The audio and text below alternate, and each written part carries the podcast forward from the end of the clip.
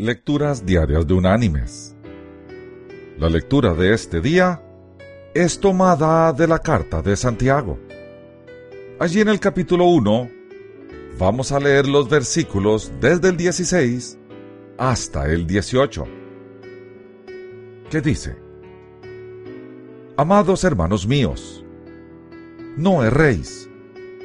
Toda buena dádiva y todo don perfecto desciende de lo alto, del Padre de las Luces, en el cual no hay mudanza ni sombra de variación.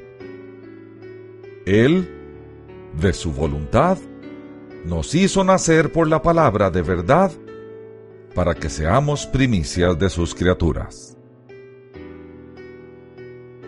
Y la reflexión de hoy se llama El señor Fleming.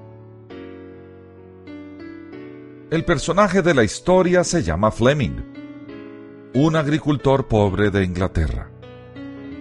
Un día, mientras trataba de ganarse la vida para su familia, escuchó a alguien pidiendo ayuda desde un pantano cercano.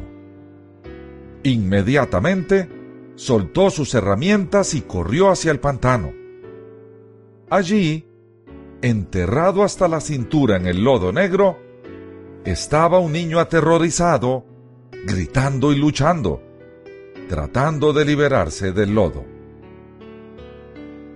El agricultor Fleming salvó al niño de lo que pudo ser una muerte lenta y terrible. Al día siguiente, un carruaje muy pomposo llegó hasta los predios del agricultor. Un noble inglés elegantemente vestido, se bajó del vehículo y se presentó a sí mismo como el padre del niño que Fleming había salvado. Yo quiero recompensarlo, dijo el noble inglés. Usted salvó la vida de mi hijo. No, yo no puedo aceptar una recompensa por lo que hice, respondió el agricultor, rechazando la oferta. En ese momento, el propio hijo del agricultor salió a la puerta de la casa de la familia. ¿Es ese su hijo? preguntó el noble inglés.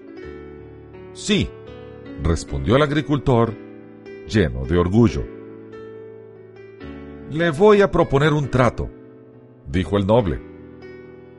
Déjeme llevarme a su hijo y ofrecerle una buena educación.